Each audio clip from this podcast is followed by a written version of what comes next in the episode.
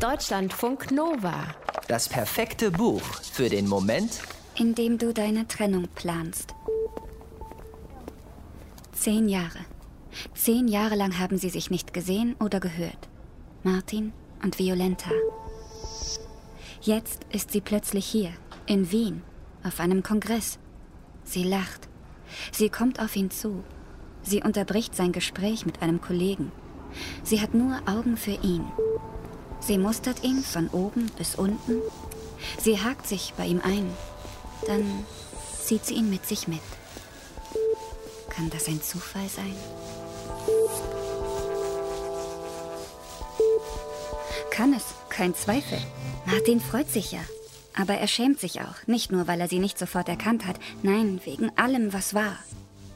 Veo sieht fantastisch aus. Ihre Haare sind etwas länger als damals und ihr Stil ist eleganter, businessmäßiger. Aber dieses Lächeln, diese braunen Augen. Als er Vio das erste Mal gesehen hat, da war Silvester, kurz vor Mitternacht. Sie standen auf einem Hügel in Jena. Und dann ging es zur Party auf dem Campus mit 30, höchstens 40 Menschen. Damals hatte Martin sie im Dunkeln zunächst für einen Kerl gehalten. Später haben sie geknutscht. Natürlich hat er oft an sie gedacht.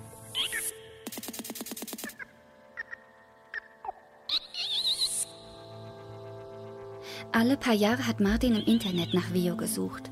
Sie schien jedes Mal woanders zu leben. In Chile, im Kongo. Aktuell lebt sie in der Schweiz, in Genf. Was macht sie also hier in Wien? Vio winkt ab.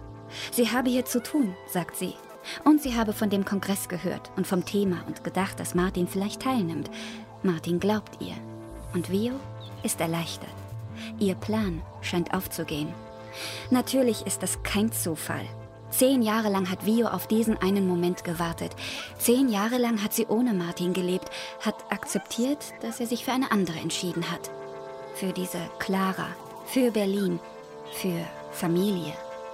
Jetzt ist Vio Mitte 30. Jetzt will sie ein Kind. Und sie will Martin wieder zurück.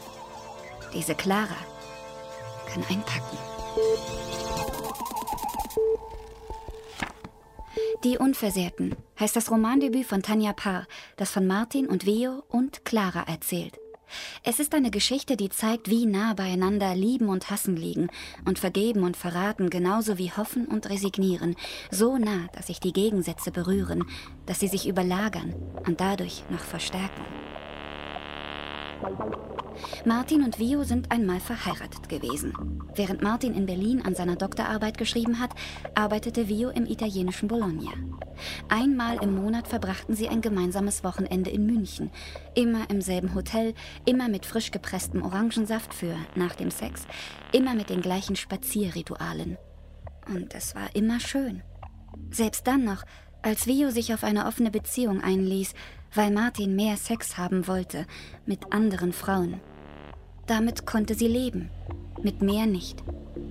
Doch Clara war so ein Meer. Martin hätte Vio nichts davon erzählt, jedenfalls nicht so bald, wenn Clara nicht plötzlich schwanger gewesen wäre und wenn Martin nicht plötzlich die Pläne, die er und Vio hatten, über den Haufen geworfen hätte. Mit dem Doktor in der Tasche gemeinsam ins Ausland gehen, vielleicht nach Japan, das war so ein Plan. Martin ging zu Clara. Vio hielt ihn nicht auf. Was wollte sie von einem Mann mit einem Kind und einer Frau, die er kaum kannte, aber vorgab zu lieben?